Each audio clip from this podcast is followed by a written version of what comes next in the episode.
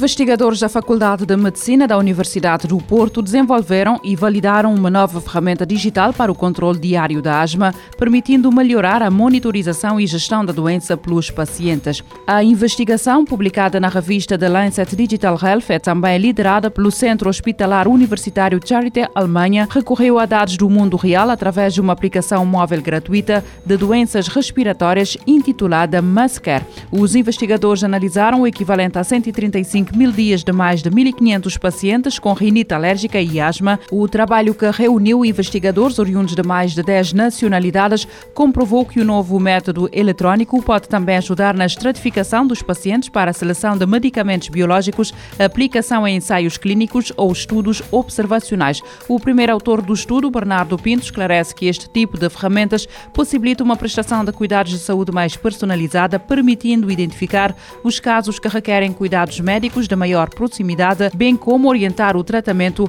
atendendo ao seu perfil de controle e adesão. Este novo método, baseado em biomarcadores digitais, é também comparado pelos investigadores à abordagem adotada na prática clínica para a monitorização da diabetes, na qual a hemoglobina glicada é usada para o controle a longo prazo e a glicemia para a avaliação diária.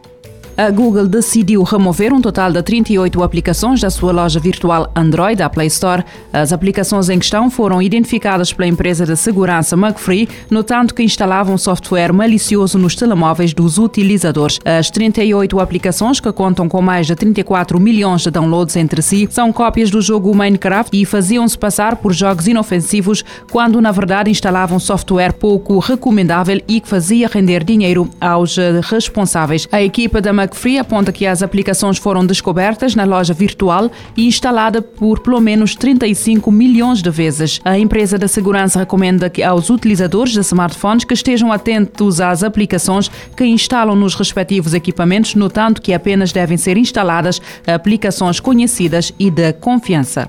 A Razer anunciou oficialmente a edição 2023 dos seus auriculares da gaming, a Black Shark V2 Pro, um novo modelo que inclui um microfone completamente mais avançado e que consegue captar a voz dos utilizadores com maior clareza. Além disso, o Black Shark V2 Pro conta com uma autonomia de até 90 horas em modo Bluetooth, com a bateria a durar 70 horas caso decida usar o adaptador wireless dos auriculares. De recordar que o anterior modelo podia ser usado durante apenas 24 horas, além disso terá de carregar os auriculares por 15 minutos apenas para conseguir energia suficiente para 6 horas de utilização. A NASA anunciou que a Rússia vai continuar a fazer parte das operações da Estação Espacial Internacional até 2024. De recordar que o diretor da Agência Espacial Russa, Roscosmos, Yuri Borisov, declarou anteriormente que a Rússia abandonaria a Estação Espacial depois de 2024. Na altura, o responsável russo indicou que a Rússia poderia apostar na sua própria Estação Espacial. As declarações foram feitas em reação às sanções impostas à Rússia depois da invasão da Ucrânia em fevereiro de 2024, apesar Apesar de ser uma declaração vaga no que diz respeito aos planos da Rússia, parece que a NASA deverá continuar a contar com a colaboração da Rússia por mais alguns anos, ao contrário do que havia sido previsto anteriormente.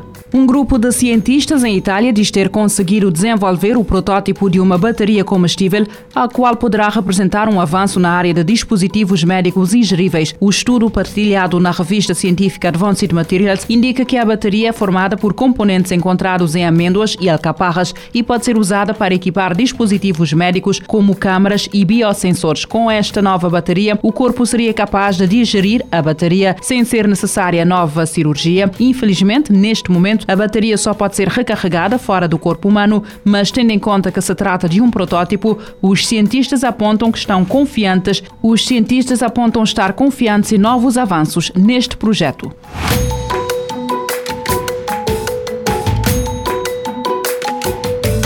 Futuro agora, com o apoio da Agência Reguladora Multissetorial da Economia. Este programa está disponível em formato podcast no Spotify e em radiomorabeza.cv.